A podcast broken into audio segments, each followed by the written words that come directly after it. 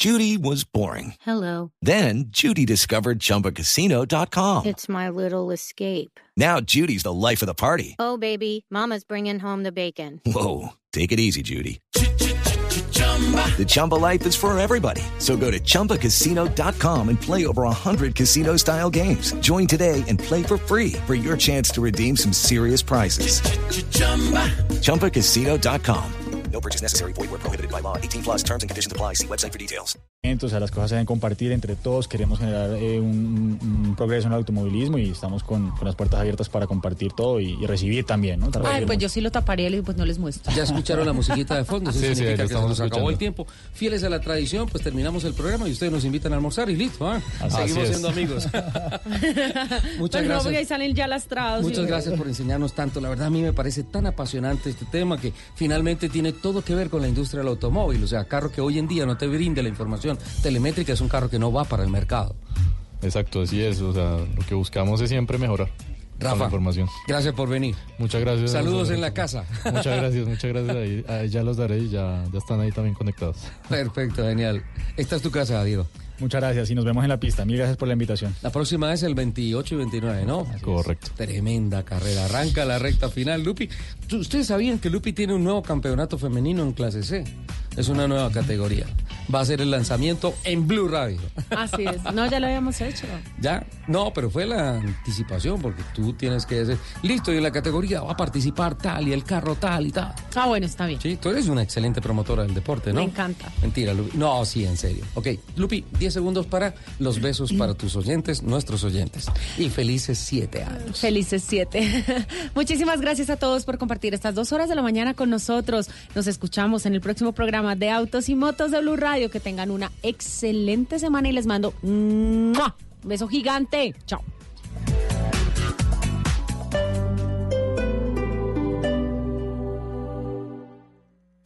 Este sábado en Travesía Blue, dos hoteles en el eje cafetero con todo incluido. Y dejémonos de carreta y vámonos a acciones básicas. Tres cosas que pueden hacer para ayudar a salvar la Amazonía. En Viajando con Famosos, Alejandra Giraldo nos cuenta un lugar al que nunca iría. Esto y mucho más este sábado a las 3 de la tarde. Travesía Blue por Blue Radio. Travesía Blue por Blue Radio y bluradio.com.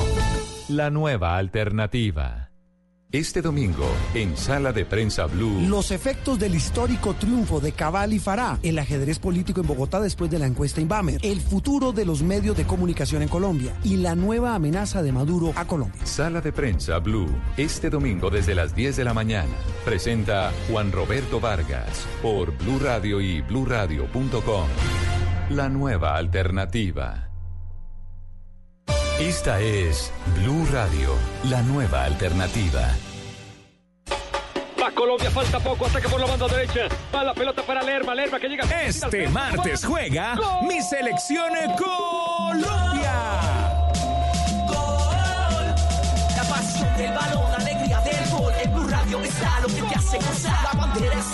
Colombia, Venezuela, en Blue Radio. Como siempre, acompañando a mi selección Colombia. Blue Radio, la nueva alternativa. El mundo está en tu mano. Escúchalo. Noticias de Colombia y el mundo a partir de este momento. Léelo, entiéndelo, pero también opina. Con respecto a la pregunta del día. Comenta. Yo pienso que ese código. Critica. Y sí, pienso que. Felicita. Vean que el pueblo lo está En respaldando. el fanpage de Blue Radio en Facebook tienes el mundo y un espacio para que compartas lo que sientes. Búscanos como Blue Radio en Facebook. Tú tienes mucho que decirle al mundo, porque en Blue Radio respetamos las diferencias. Blue Radio, la nueva alternativa.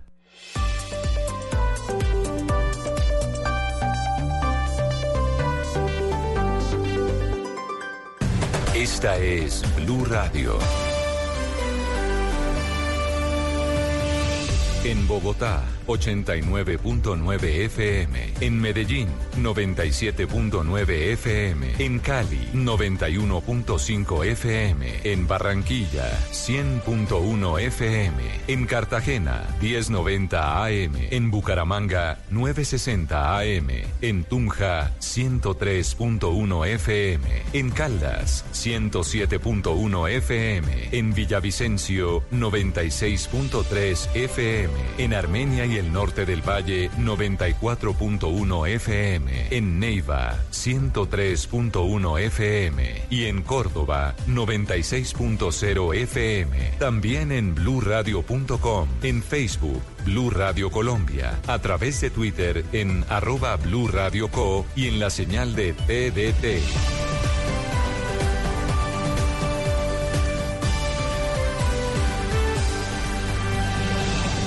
Blue Radio, la nueva alternativa.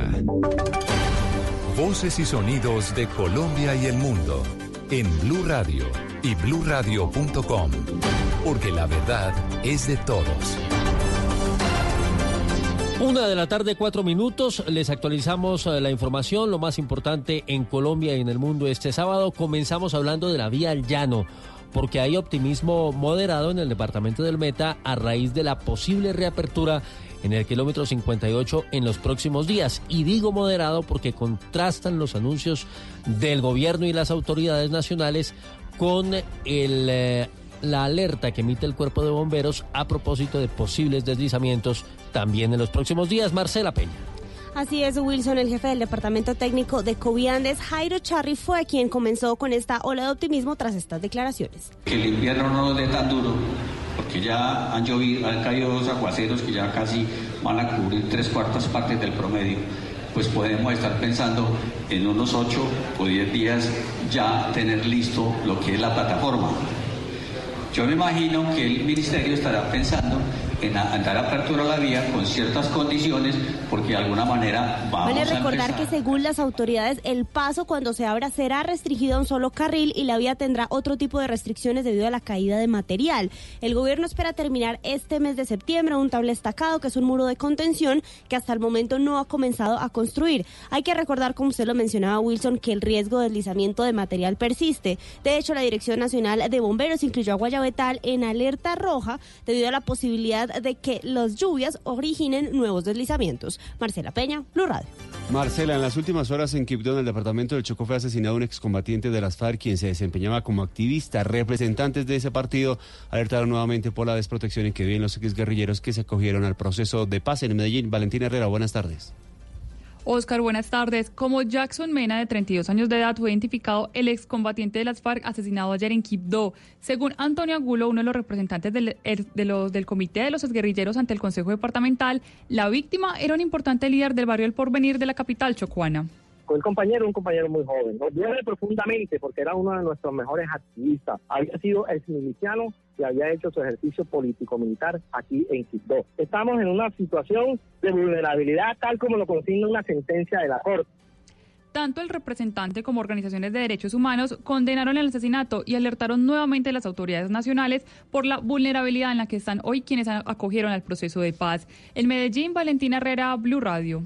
Valentina, a este caso se suma el asesinato también en las últimas horas de un líder social en el departamento de Nariño. Esto ocurrió en el corregimiento Llorente de Tumaco, uno de los más conflictivos en esa zona del territorio nacional. Estamos hablando de José Cortés Sevillano. La confirmación la hace el gobernador Camilo Romero a través de su cuenta de Twitter. Y por otra parte, militares venezolanos que abandonaron su país, es decir, de los desertores del régimen de Nicolás Maduro, denunciaron en la frontera que el armamento que era retirado de las fuerzas militares de ese país terminaba en manos de los grupos ilegales colombianos. Angie Telles con la denuncia.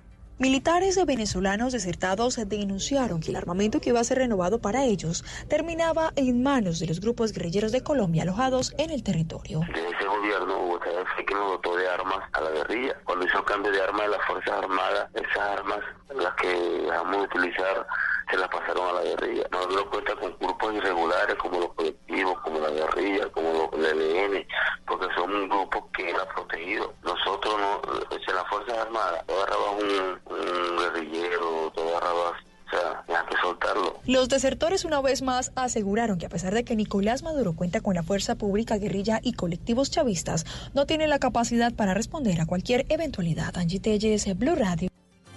El presidente Iván Duque encabezará en los próximos minutos el taller Construyendo País en la ciudad de Montería. Previamente, el primer mandatario aseguró que su gobierno está comprometido con mejorar la seguridad en la región y evitar que criminales y narcotraficantes sigan reclutando a los jóvenes en esa zona del país. Oscar Sánchez. En pocos minutos se inicia el taller Construyendo País en el Colegio La Salle de Montería, donde el presidente Iván Duque a esta hora inicia su ingreso. Eh, poco antes, en Montelíbano, donde visitaba la nueva sede del SENA, el presidente Duque anunció mano dura para las bandas criminales que actúan en el sur de Córdoba. Que estamos con la determinación de sacar al clan del Golfo y a los caparros y a los pelusos que pretenden venir a intimidar a la población. Los vamos a derrotar con toda la determinación. Y precisamente en el taller Construyendo País se espera que ese sea uno de los principales temas, el de la seguridad en el departamento de Córdoba. Desde Montería, Óscar Sánchez Oviedo, Blue Radio. Sí, señor, está comenzando ya el taller Oscar y a propósito de la ofensiva de las autoridades de la fuerza pública contra los grupos ilegales, se reporta un operativo de ejército, fiscalía y policía en el Magdalena Medio, la captura de una importante cabecilla del ELN, Verónica Rincón. Wilson, la captura de Heiner Montejo, alias Picapaso, presunto guerrillero del ELN, se realizó en Ocaña Norte de Santander. De acuerdo con el ejército, este hombre es el segundo cabecilla del Frente de Héroes y Mártires de Santa Rosa del ELN, responsable de instalar entre junio y julio campos minados para atentar contra la fuerza pública. El general Oscar Reinaldo Rey, comandante de la Quinta Brigada del Ejército. El 3 de junio instaló unas pancartas alusivas al ELN con una medida de engaño dejando un campo minado sobre la vía. El 30 de julio, sobre ese mismo sector de la vía, instala las vallas y un vehículo Toyota blindado es afectado, donde resultaron heridos tres personas. Las autoridades también lo señalan de los delitos de reclutamiento forzado de menores de edad, secuestro, terrorismo y extorsión por cobrar dineros a comerciantes en el Magdalena Medio. En Bucaramanga, Verónica Rincón, Blue Radio. Un mega operativo se desarrolló hoy en Bogotá donde fueron encontradas armas blancas y varios establecimientos donde se comercializaban celulares y bicicletas fueron cerrados de forma preventiva en la localidad de Kennedy. Uriel Rodríguez. Fue un operativo que se desarrolló en la localidad de Kennedy durante la madrugada en el que las autoridades lograron la incautación de 20 armas blancas. 10 personas fueron trasladadas a un centro de traslado de protección. La policía hizo el registro de antecedentes a unas 1.500 personas y se inspeccionaron 35 establecimientos comerciales dedicados a la compra y venta de bicicletas, celulares y hospedajes, de los cuales 20 tuvieron cierres preventivos. Secretario de Seguridad, Jairo García. Más de 200 funcionarios de la alcaldía, de la fiscalía, de la policía, de Migración Colombia, realizan controles a establecimientos, registros a personas y también haciendo presencia en puntos estratégicos de toda la ciudad. Así continuaremos generando acciones para la seguridad y tranquilidad de los bogotanos. Durante esta jornada se hizo intervención en las estaciones de Transmilenio, Patio Bonito y Biblioteca El Tintal, donde se atendieron además denuncias de ciudadanos que habitan en esa zona del sur de Bogotá. Uriel Rodríguez Silva, Blue Radio. Uriel, eh, gracias. Vamos rápidamente a Cali porque están encendidas las alarmas a propósito de las altas temperaturas, el bajo nivel de los ríos y la posibilidad de un racionamiento en eh, la ciudad en Cali. Víctor Tavares tardes, y es que mire, el 27 de agosto Cali tuvo una temperatura de 36 grados, la segunda más alta en la historia de la capital del Valle. Es precisamente por esto que las autoridades están preocupadas por la difícil situación por la que atraviesan los caudales que pasan por la ciudad y es que ya se han visto las primeras consecuencias. Las plantas de tratamiento de aguas en las zonas altas ya han tenido que empezar a ser apoyadas por las plantas que están en la zona baja. Así lo explica Fernando Urbano, gerente de acueducto de Encali tener la posibilidad de que con agua de las plantas de Puerto Mayarino y Río Cauca, que la fuente de Río Cauca, inyectamos agua a la red alta. Esa inyección de agua se hace por el lado de, de Jovita, de donde está la estatua de Jovita, al tanque de la normal. Es un tanque de 40 mil metros cúbicos para abastecer un sector y lo hacemos también por el tanque de Nápoles, el funcionario agregó que aún no se descartan racionamientos en las periferias de la ciudad. Asimismo, hizo un llamado para que hagan uso responsable del agua en los hogares. Desde Cali, Víctor Tavares, Blue Radio. Víctor, vamos con los deportes porque San Pérez ganó la etapa número 14 de la Vuelta a España en la que hubo una caída en el último kilómetro. ¿Qué fue lo que pasó? Los detalles, el enviado especial de Blue Radio, Nelson Asensio. Hola, buenas tardes. Termina la etapa número 14 de la Vuelta a España, que comenzó esta mañana en San Vicente de la Barquera y terminó en Oviedo sobre 188 kilómetros. Al final se impuso Sam Bennett con segundo lugar para Maximiliano Richetze, el argentino que no alcanzó a tomarle la rueda al ganador de la fracción. Hubo un accidente en los últimos tres kilómetros involucrado el líder de la competencia, Primoz Roglic, al igual que el campeón del mundo, Alejandro Valverde. Afortunadamente los colombianos se salvaron en el caso de Superman López y del mismo Nairo Quintana. Sí, hemos liderado por fortuna. Eh, habían algunos caídos como podcast que alcancé a ver de reojo. Cayó también Alejandro y entiendo que Roglic. Sí, es, es que había mucha tensión. Estas llegadas son así. Y bueno, por fortuna venía atento y he podido liderar. Fernando Gaviria lo intentó, pero finalmente no pudo, no alcanzó a tener las piernas suficientes para pegársele la rueda a eh, Sam Bennett, el hombre que finalmente dominó esta fracción. No hay nada por decir. Era, era un sprint demasiado difícil, demasiado complicado. El equipo trabajó perfectamente, pero bueno, no contamos con las piernas aún para ganar y felicitaciones a Sam Bennett que hoy fue el mejor. Mañana, etapa de alta montaña de 154 kilómetros con llegada al santuario del Acebo. Son cuatro premios de montaña de primera categoría en donde esperamos que por fin llegue el concierto de los escaladores colombianos. Desde Oviedo, en la Vuelta a España, Nelson Enrique Asensio, Blue Radio. Del ciclismo al fútbol, esta tarde la selección Colombia se desplazará a Tampa en los Estados Unidos, donde jugará su segundo partido amistoso el próximo martes ante Venezuela. Lo último con la selección Colombia, Fabio Poveda.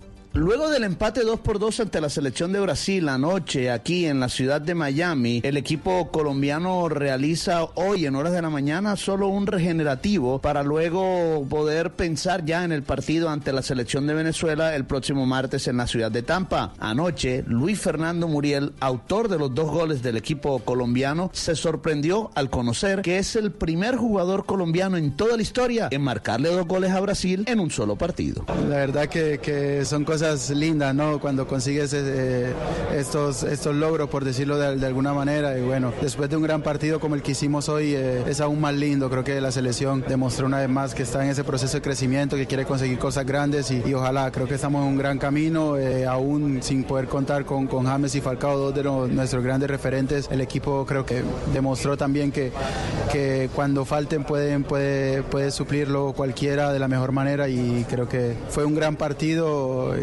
nos queda ese sabor amargo y pudimos ganarlo. En horas de la tarde la selección Colombia viaja a Tampa vía terrestre. Mañana hará su primer entrenamiento en esa ciudad ya en la previa de lo que será el compromiso ante la selección que dirige Rafael Dudamel. Desde Miami, siempre al lado de la selección Colombia, Fabio Poveda Ruiz para Blue Radio. Hoy en el abierto de Australia, de Australia no, de Estados Unidos se jugará el partido de la final de la rama femenina y en Colombia tendremos fecha de clásicos en el fútbol colombiano. Joana Quintero. Oscar, así es. Empecemos en el US Open, donde hoy a las 3 de la tarde se jugará la final de la rama femenina entre la norteamericana Serena Williams, que en este momento es la número 8 del mundo, y Bianca Andrescu, que es la número 15. Entre tanto, en la Fórmula 1, Charles Leclerc de la escudería Ferrari ganó la pole del Gran Premio de Italia. Lewis Hamilton fue segundo y tercero Valtteri Bottas. Entre tanto, en el fútbol colombiano vamos a tener hoy jornada de clásicos a las 3 Cúcuta ante Bucaramanga, a las 5 Río Negro Envigado, a las 5 de la tarde también en simultánea Junior Unión Magdalena y a las 7 de la noche jugarán Independiente Santa Fe ante Millonarios con transmisión de Blue Radio. Mañana a la 1 y 45 Paso Once Caldas, a las 3 y 45 Alianza ante Jaguares, a las 5 de la tarde el Clásico Antioqueño, Medellín Atlético Nacional con transmisión de Blue Radio, Tolima Huila a las 5 y 45 y a las 7 y 45 de la noche América de Cali ante el Deportivo Cali. La jornada terminará el lunes con el partido entre Patriotas y la Equidad a las 7 de la noche. Resumen deportivo con Joana Quintero en Blue Radio. Todo en noticias, quédense con el radar. ¿Has visto todo lo que hemos alcanzado juntos en 50 años? Descubriendo en la vida de los colombianos grandes historias que asombran al mundo. En Caracol Televisión tenemos más historias por contar, inspiradas en lo que sueñas, conectadas con lo que sientes. Tú nos ves, Caracol TV. Todos tenemos un reto, algo que nos impulsa, eso que nos hace levantar de la cama todos los días, un sueño que nos lleva al límite y nada más importa. No importa el dolor, ni la frustración. No importa el tiempo. Un reto que es a la vez nuestro combustible y nuestra obsesión. Porque nada se consigue de la noche a la mañana. Este es mi reto. ¿Cuál es el tuyo? Pasta Sonia. Sabor y energía que te hacen mejor. Trabajamos pensando en usted. Inspírate con las películas que trae el Festival de Cine Ambiental Planet On del 12 al 15 de septiembre. Te esperamos en las salas de Cine Colombia, Cinemateca Distrital, Universidad de los Andes, Gimnasio Moderno y Walkie Sakaya. Entra a planeton.co y haz parte de la generación que lucha por salvar el planeta. Planet On. Mira, piensa, actúa. Apoya Caracol Televisión. El hombre. Algún día vas a escuchar hablar de mí. Será por ser Simón Bolívar. El amante. Que buscaré todos los días de mi vida ser el hombre que mereces tener. El libertador. ¡Viva la libertad! ¡Viva, ¡Viva mi general Bolívar! Bolívar. Muy pronto. Tú nos ves. Caracol TV. Análisis, realidad, información en El Radar. Los hechos más importantes de la semana analizados a fondo. El eco de los acontecimientos. Un recorrido por lo que dice la gente con Ricardo Ospina. Aquí comienza El Radar en Blue Radio, la nueva alternativa.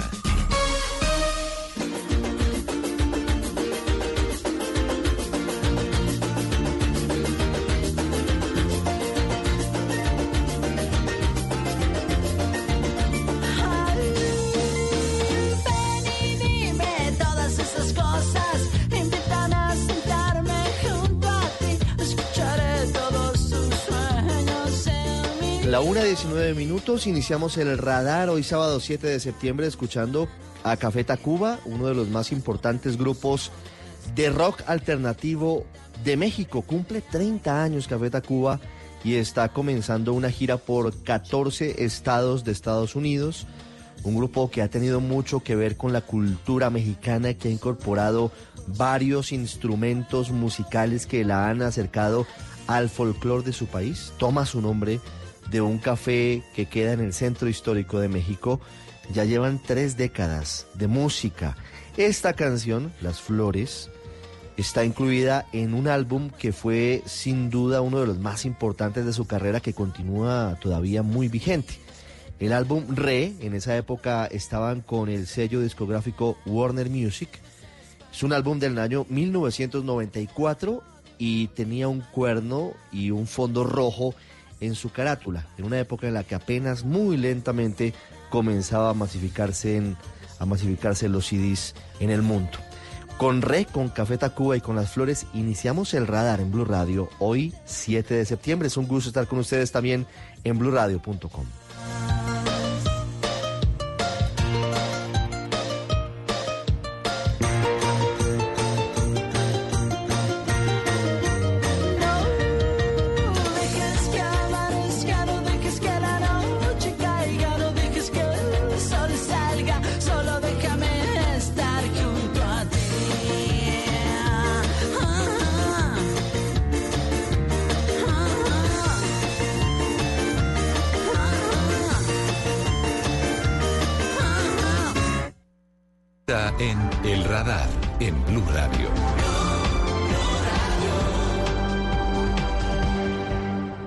21 minutos. Luis Fernando Acosta ha hecho un seguimiento detallado esta semana de las sanciones y las multas que puede sufrir una plataforma, una aplicación que seguramente usted tiene en su celular.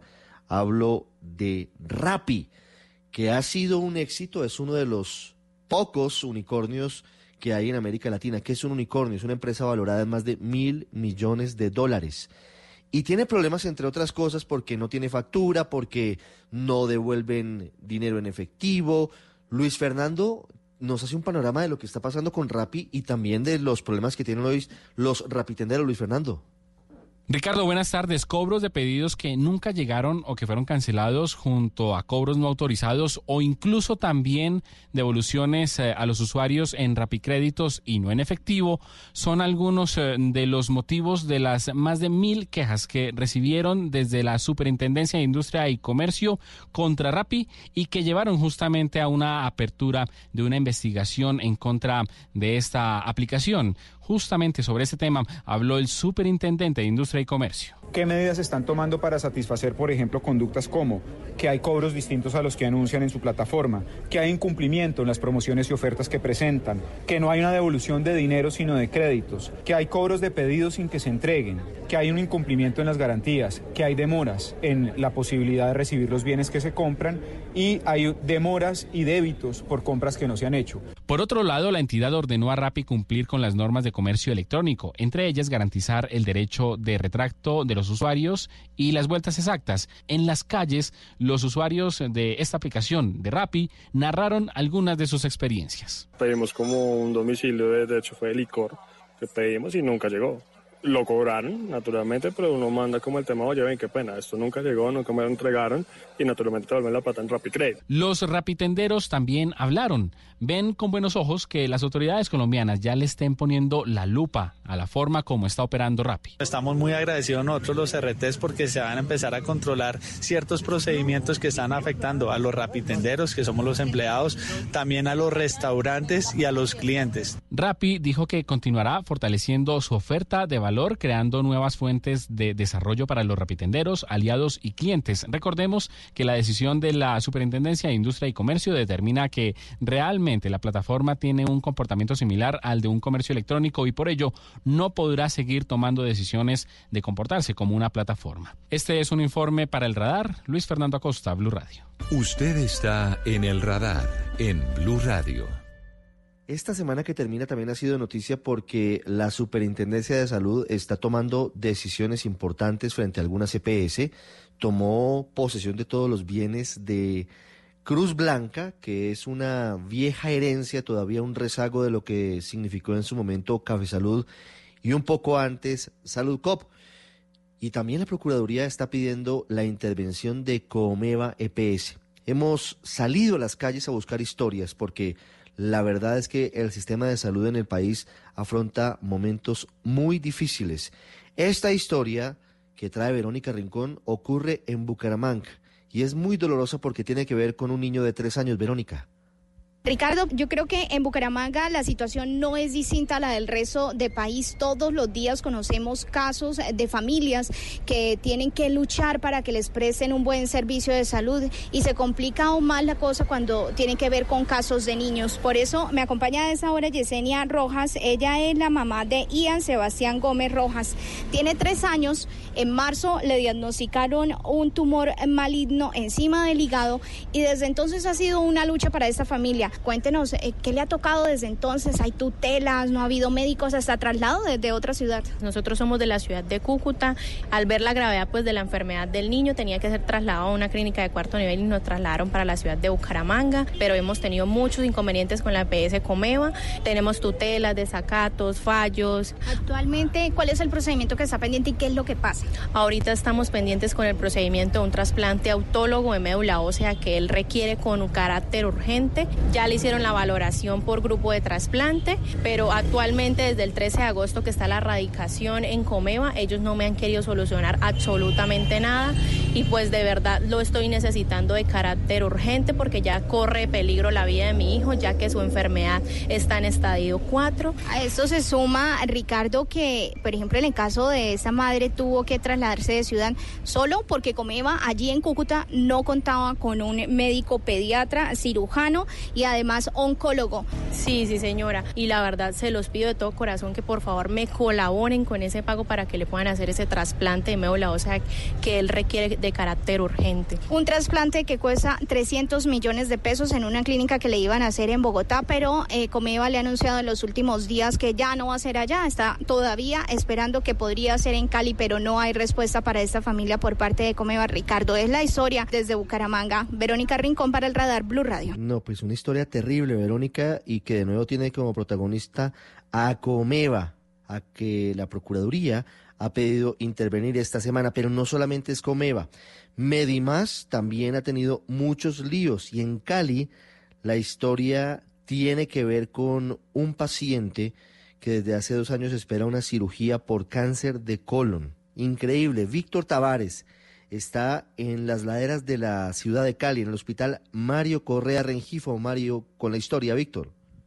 Así es, Ricardo. Buenas tardes. Yo los saludo desde la zona de ladera de la ciudad. Me acompaña doña Dora Castillo. Ella es la esposa de Andrés Delgado, quien ha tenido que padecer todo este viacrucis por culpa de la EPS Medimás. Doña Dora, bienvenida a Blue Radio. ¿Y qué es lo que usted ha tenido que atravesar junto a su esposo? Pues han sido las tensiones de que empezó la, la enfermedad de él, ha sido muy mala. Se le ha sido negado quimio, no se le hizo las quimios como era. Debido a eso, el oncólogo lo, lo decidió remitirlo con protología para que le hicieran una cirugía urgente. Hasta la la vez no ha sido la cirugía hecho posible porque Medimás no ha querido autorizar. ¿Y qué le responde la EPS a usted, doña Dora? Que ya le vamos a solucionar, que, que hemos puesto la queja, he puesto tutela, desacato, ni eso me ha servido, he ido a la superintendencia de salud, a la supersalud, a ninguna parte, nada me han solucionado, hasta ahora nada. Doña Dora, usted me comentaba un problema también con el tema de la incapacidad, ¿no se las han pagado? Las incapacidades tampoco se las pagó, la empresa le pagó hasta el día 120 que le correspondía a ellos y después le correspondía um, al Colfondos, pero Colfondos está exigiendo que Medimás debe pasar con médico laboral. Hasta ahora nosotros hemos mandado, hemos puesto tutela y, y no hemos sido pues no nos han respondido nada, todavía no es la- y no todos, mi esposo y, y mi hijo y mis dos hijos, pues todos dependemos de- de- del sueldo de mi esposo. Doña Dora, gracias. Pues Ricardo, se trata de Andrés Delgado, quien permanece desde hace una semana en este hospital, esperando ser remitido a una institución de salud de mayor nivel donde pueda recibir atención especializada. Es la información desde Cali. Víctor Tavares para el radar de Blue Radio. Ya regresamos a El Radar en Blue Radio. ¿Has visto todo lo que hemos alcanzado juntos en 50 años? Descubriendo en la vida de los colombianos grandes historias que asombran al mundo. En Caracol Televisión tenemos más historias por contar, inspiradas en lo que sueñas, conectadas con lo que sientes. Tú nos ves, Caracol TV. Todos tenemos un reto, algo que nos impulsa, eso que nos hace levantar de la cama todos los días, un sueño que nos lleva al límite y nada más importa. No importa el dolor, ni la frustración, no importa el tiempo. Un reto que es a la vez nuestro combustible y nuestra obsesión. Porque nada se consigue de la noche a la mañana. Este es mi reto. ¿Cuál es el tuyo? Pasta Sonia, sabor y energía que te hacen mejor. Trabajamos pensando en usted. El hombre, Coronel Rondón. Salve usted la patria. el amante, Ella es Manuelita Sáenz, la libertadora del libertador. el libertador. La gloria de Colombia será inmarcesible. Bolívar, muy pronto. Tú nos ves, Caracol TV. Volvemos con El Radar en Blue Radio. Ya ha pasado más de una semana desde la publicación del video de Iván Márquez, de Jesús Antrich, de alias El Paisa, de otros exguerrilleros, de nuevo empuñando las armas. Y el país, de alguna forma, quedó preocupado, en alerta, y las fuerzas militares han hecho un llamado a la tranquilidad. Hay muchos escenarios complicados, no solamente esa amenaza nueva y que no se puede desconocer, sino también lo que está pasando con las otras disidencias, con las que ya llevan varios meses delinquiendo en Colombia, encabezadas por alias Gentil Duarte y por alias Iván Mordisco. Por eso hemos querido llamar en el radar de Blue Radio al general Luis Fernando Navarro, que es el comandante general de nuestras fuerzas militares. General Navarro, buenas tardes, gracias por atendernos. Eh, Ricardo, muy buenas tardes. Un saludo muy especial para usted, para nuestros oyentes y de manera especial para todos los soldados y policías de la patria que están en este momento garantizando la seguridad a lo largo y ancho de nuestra geografía nacional. General, le hablo primero de lo que puede usted o cualquier persona sentir en la calle, que es un poco de zozobra. El video de Iván Márquez eh, advirtiendo de nuevo que va a delinquir, diciendo que ahora va contra la oligarquía y que va a retomar sus actividades delictivas, desde luego que produce lo que le decía, zozobra, incertidumbre, preocupación. ¿Qué le puede decir usted hoy a los colombianos frente a esa amenaza que se conoció en video hace más de una semana? Eh, bueno, lo, lo primero que es muy importante tener en cuenta que aquí no hay el nacimiento de una organización narcotraficante y terrorista. Esa organización ya, ya existía, ya está. Es lo que nosotros en el Consejo de Seguridad Nacional hemos determinado de acuerdo a su caracterización como el grupo armado organizado residual. De tal forma que este tipo de organizaciones ya, ya existen en Colombia y las hemos estado combatiendo con gran efectividad con la capacidad de las fuerzas militares de la Policía Nacional, soportados y acompañados por la Fiscalía General de la Nación de unos claros procesos de judicialización. Obvio que, que aparecer unos personajes tan oscuros de esa trayectoria criminal y terrorista, pues tiene que generarnos. Eso es entendible. Pero lo que le queremos decir al pueblo colombiano es que crean en las instituciones, crean en nuestro gobierno, en nuestro ministro de Defensa Nacional, en nuestra política de seguridad y defensa nacional y en nuestros planes que hemos estado combatiéndolos eh, desde que desde que se constituyeron como grupo armado organizado residual. Por ejemplo, en lo que ha transcurrido del año eh, a esas estructuras se les han generado 885 afectaciones lo que constituye un franco debilitamiento, además de todo lo que hemos logrado eh, eh, hacer eh, combatiendo las, las economías ilegales que están alrededor de ellos.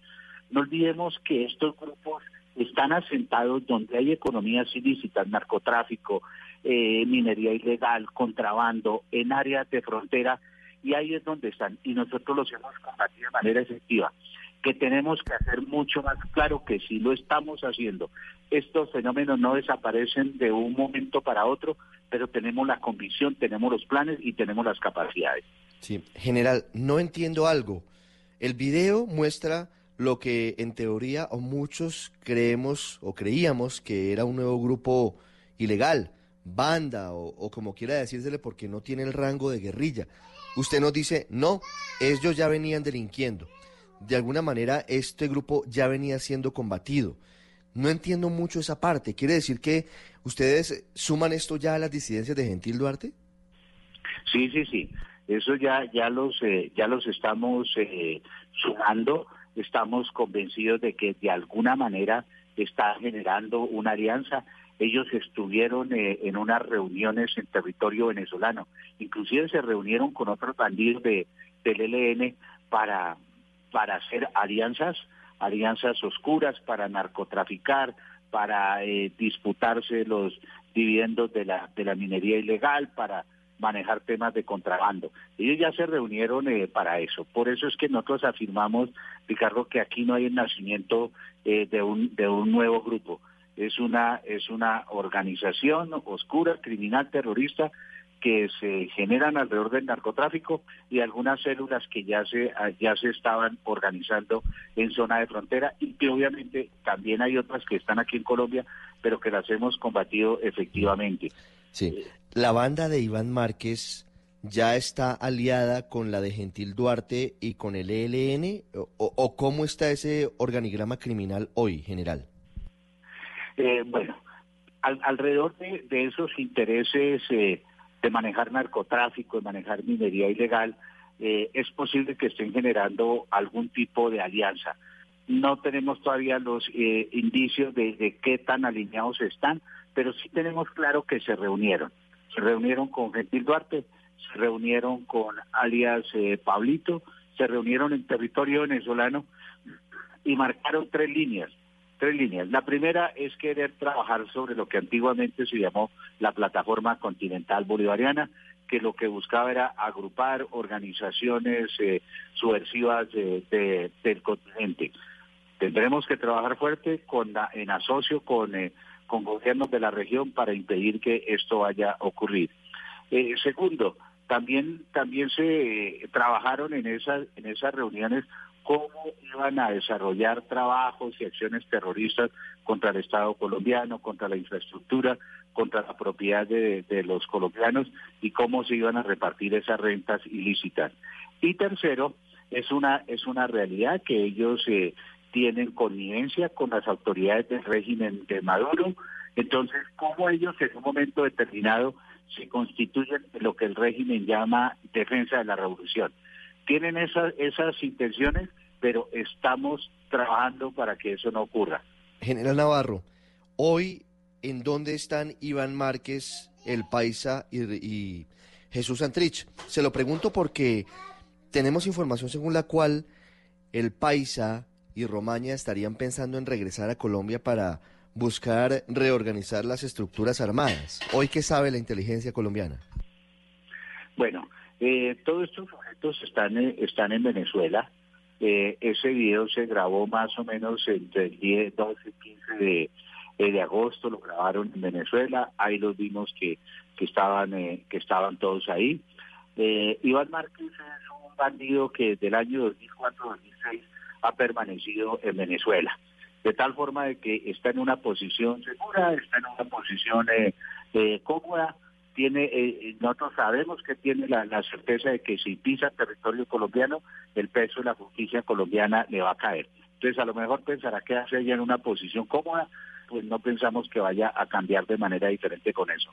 Eh, Santrich, cuando engañó a la jurisdicción colombiana, a la, a la JEP, cuando engañó al pueblo colombiano, al sitio donde corrió a refugiarse fue a Venezuela. De tal forma que pensamos que permanecerán por allá. Y lo que sí pueden tener certeza estos bandidos es que pisan territorio colombiano y el peso de la justicia colombiana le, le, les va a caer. Sí, algunas personas me decían en los últimos días que Iván Márquez incluso podría estar en Caracas, que de pronto se movió de la frontera. ¿Ustedes tienen la misma información? Eh, no, no, esa información no la tengo. Eh, pero lo que sí tenemos certeza, Ricardo, son dos cosas. La primera, que están en territorio venezolano, y segundo, que hay una connivencia y una permisividad de las autoridades del régimen eh, con estos bandidos. Es más, en el foro de Sao Paulo, eh, Maduro lo dijo públicamente, ahí está, dijo eh, Márquez y Sartriz serán bienvenidos acá.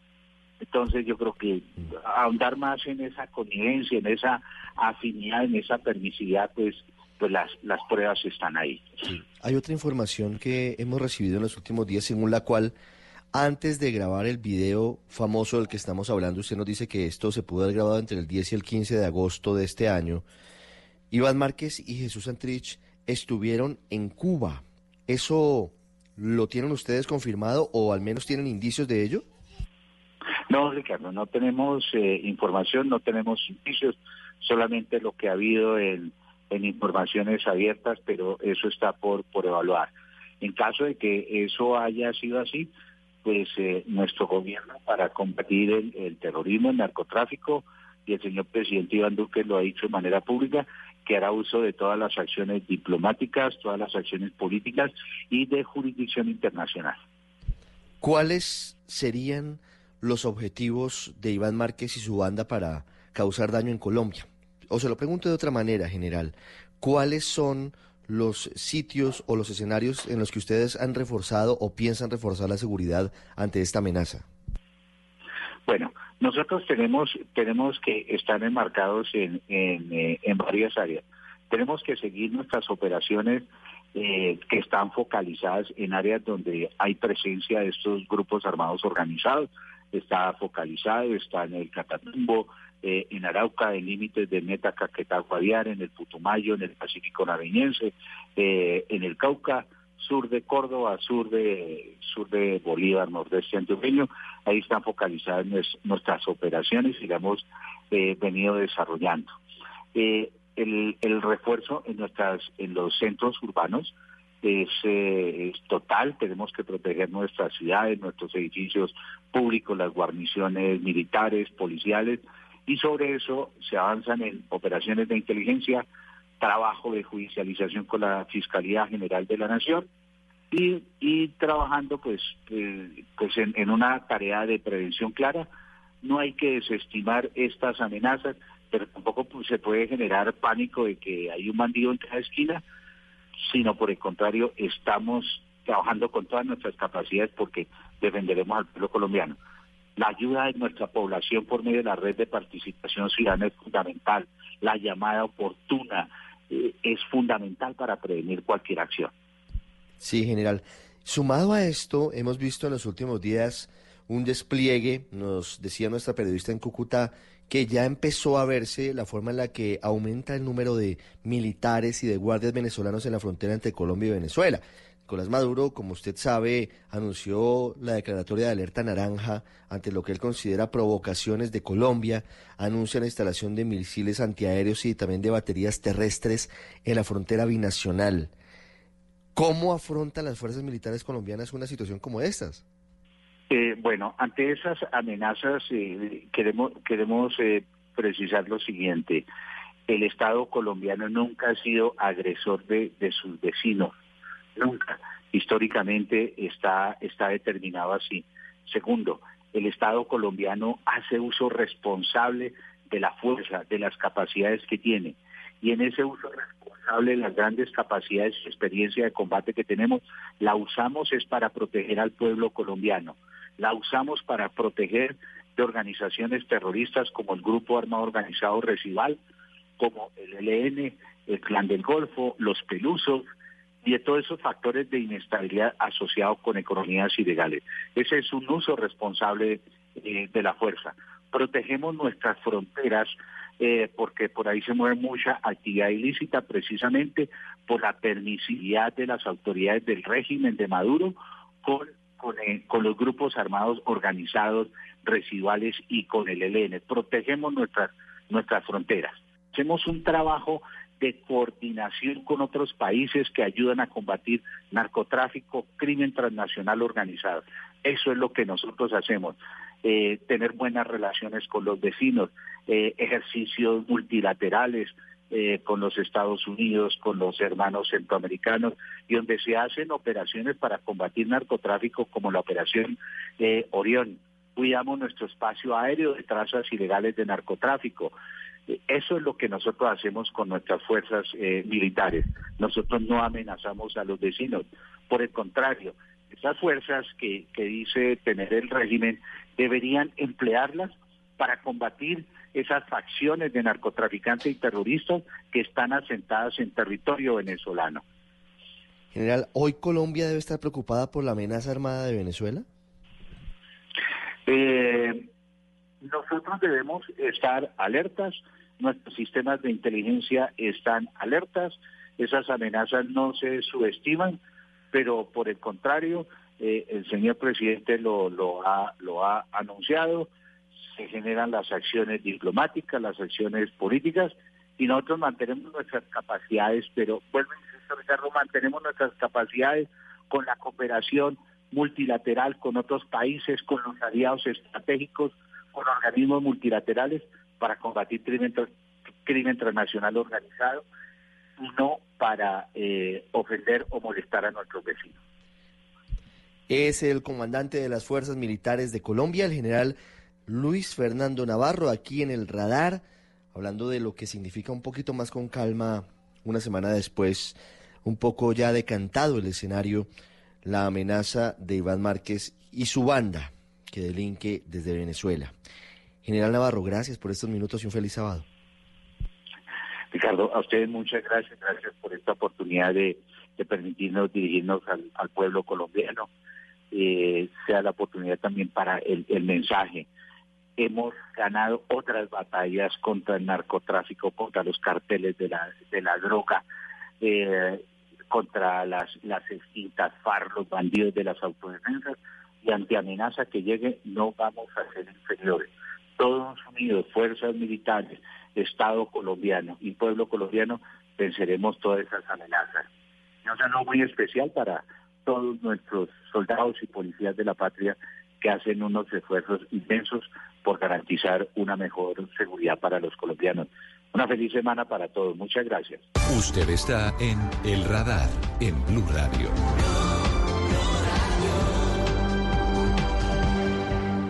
Una 46. Hace 90 años se encendió la radio en Colombia. Leonardo Bautista, de nuestra cadena hermana hjck.com, preparó este recuento por el archivo, tal vez uno de los más bellos de la radio colombiana, el de la inmensa minoría, el de muchos momentos históricos. Leonardo.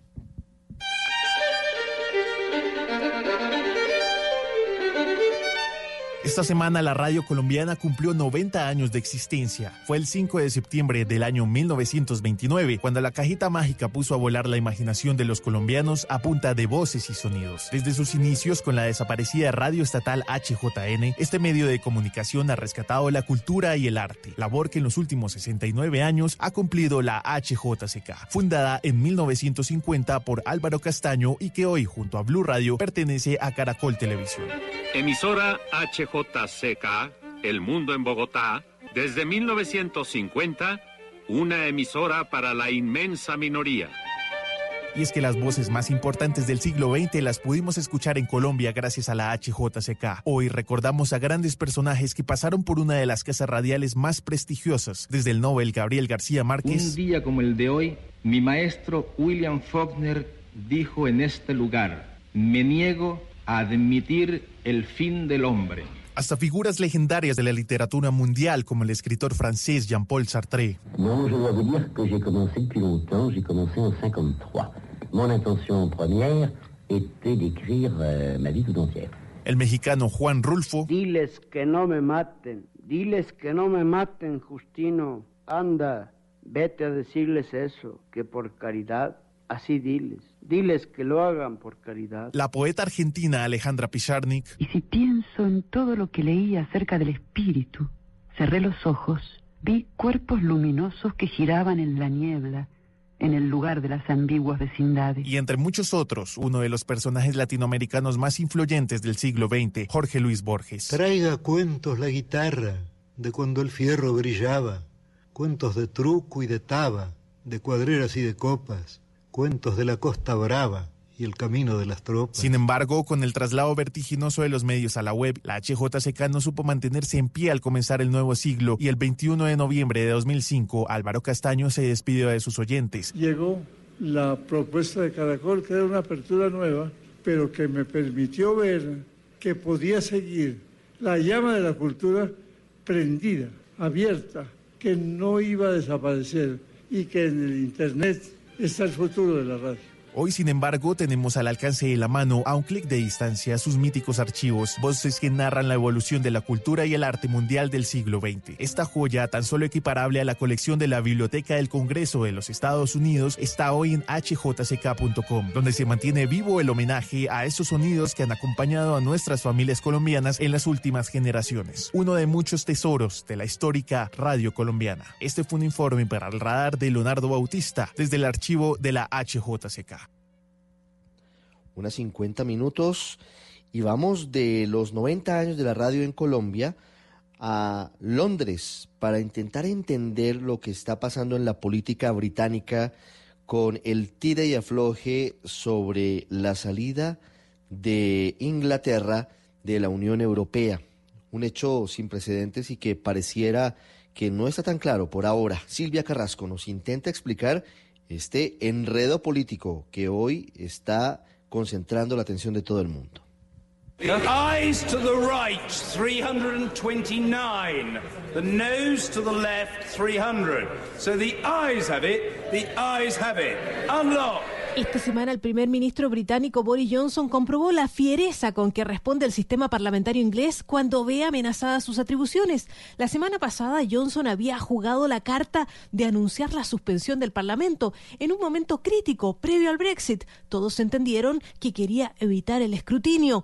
Con parsimonia británica, el Parlamento comenzó a trabajar el lunes y con tres humillantes derrotas sucesivas en las primeras tres veces que el primer ministro se medía ante el Parlamento, le fueron recortando paulatinamente sus intenciones de salir de Europa a lo salvaje, sin acuerdo a fines de octubre. Aún así, el primer ministro no cede en su determinación.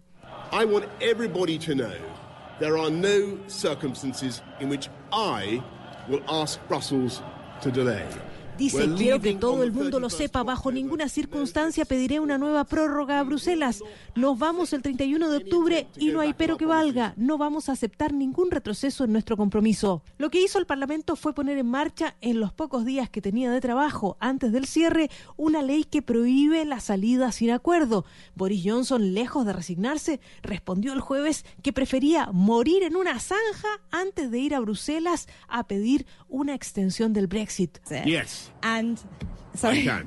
And would you I'd rather rather be- I'd rather be dead. su propio hermano renunció a su gobierno y a la política porque no confía en su manejo de la crisis. En la calle no le va mejor, así lo increpaba un taxista en la ciudad de Leeds. You should be in Brussels Yes, we have been negotiating. negotiating. You are not. You are in Morley, in Leeds. Dice el taxista, debería estar en Bruselas negociando. Hemos estado negociando, responde Johnson. No, no estás, estás en Morley, en Leeds, estás jugando. ¿Qué es lo que la gente quiere que hagamos? responde Johnson. Desde Bruselas han dicho que las negociaciones están paralizadas porque Londres no ha hecho propuesta alguna. La estrategia de Johnson ahora apunta a adelantar las elecciones. Eso ya se lo negaron una vez, pero va a insistir de nuevo el lunes. Quiere que se realicen las elecciones antes del 31 de octubre, pero la oposición está unida. Le ha dicho que eso no va a ocurrir hasta el mes de noviembre. Londres está en un aprieto que no ve salida y que amenaza con seguir agudizándose. Este ha sido un informe de Silvia Carrasco para el radar de Blue Radio. Usted está en el radar en Blue Radio. No son días fáciles los que vive la implementación del acuerdo de paz entre el gobierno y las FARC. Ha sido muy complicado lo que hemos vivido en los últimos días los colombianos luego del video en el que aparece Iván Márquez, que fue el jefe del equipo negociador de ese acuerdo, con Jesús Santrich, con el Paisa y con Romaña, de nuevo vestidos de camuflado y de nuevo en armas. Y la gran preocupación para muchos es si ese mensaje puede o no calar en lo que antes se llamaba la guerrillerada. Son cerca de 10.000 hombres y mujeres en todo el país que dieron el paso, que decidieron que era el momento de abandonar la lucha armada, de acabar con eso que era intentar tomarse del poder por las armas y de regresar a la sociedad, pero además de eso, intentar de alguna manera eh, discutir desde la política, desde el diálogo y no más armas en la política. Esa es la disyuntiva. Y nos hemos puesto en la tarea en Blue Radio de buscar iniciativas que permitan demostrar que exintegrantes de las FARC han regresado a la sociedad y no lo han hecho simplemente ellos solos, sino que incluso empiezan a hacer empresa, han eh, montado proyectos productivos maravillosos y nos hemos encontrado Fíjese usted, no cerca de un espacio territorial, ni lejos de las grandes ciudades, sino aquí en Bogotá, una iniciativa que resulta muy interesante. Se llama Lubianca, es un café, es un pub que han creado dos exintegrantes de las FARC y uno de ellos, de hecho estamos aquí en Lubianca y uno de ellos nos acompaña, es uno de sus creadores, Ilich Cerón. Hola Ilich, bienvenido al radar. Hola, muy buenas tardes, saludos a toda la audiencia. ¿De dónde surge la idea de crear este café, de hacer Lubianca? Bueno, la idea nace de dos amigos que nos encontramos en algún momento como en una disyuntiva de qué íbamos a seguir haciendo y coincidimos en la idea de que había que crear un espacio para dialogar. Básicamente, eso fue con lo que iniciamos. Y hoy tenemos este espacio que se llama Lubianca, donde mm, la filosofía básicamente es que es eh, a, través de una cerveza pueden dialogar los contrarios, los opuestos y sacar conclusiones que apoyen de alguna manera eh, esto que llamamos paz en Colombia. Sí, me llama la atención, entre otras cosas, que queda en el barrio de la Soledad, que es un barrio en el que además se reúnen todos los partidos políticos, porque la gran mayoría de los partidos políticos tienen sede en esta zona de Bogotá, en pleno corazón de la ciudad. Cuéntenos un poco la historia suya en las FARC. Bueno, yo hice parte de lo que se llamó el PS3, que era el Partido Comunista Clandestino Colombiano. Eh, estudié en la Universidad Distrital y hacía activismo político en la universidad. Luego pues, estuve de alguna manera acompañando en el, todo el tema de medios de comunicación a la guerrillerada y luego a el tema del lanzamiento del partido, la décima conferencia y bueno, todas estas actividades que se realizaron pues por la firma del Acuerdo de La Habana. Es decir, usted también firmó compromiso cuando se logró el Acuerdo de Paz. Usted pasó, digamos, firmó el acta de aceptación de que se terminaba el conflicto. El compromiso de no volver a la guerra y de utilizar la palabra comunicar armas, sí, señor. Sí, eso pasó. ¿Y en qué momento empieza esta idea a tomar forma? Eh, la, iniciativa surge porque eh, sentíamos la necesidad de crear un espacio.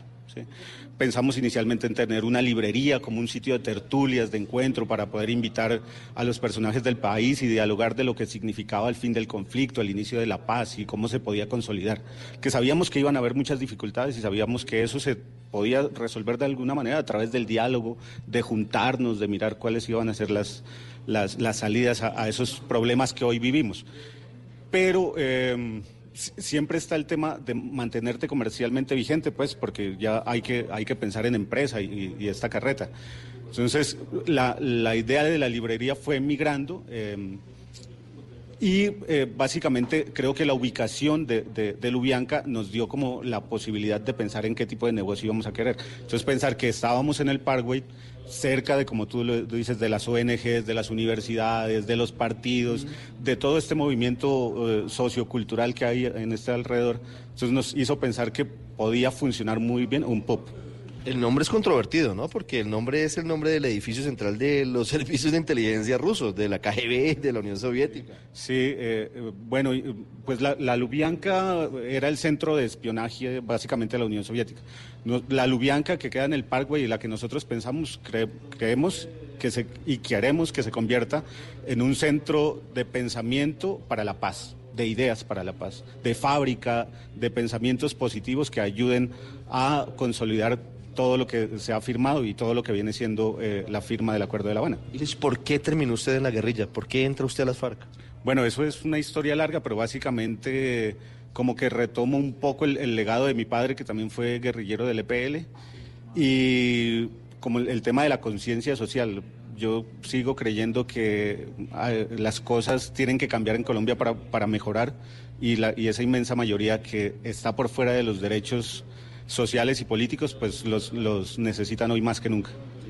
Pero cree que ese camino, no le va a pedir que se arrepienta de lo que ya ocurrió porque ya es pasado, pero cree que ese camino con las armas de nuevo podría ser válido? Bueno, hoy está demostrado que la sociedad colombiana está rechazando la continuidad del dolor, del sufrimiento, de la sangre, de la guerra.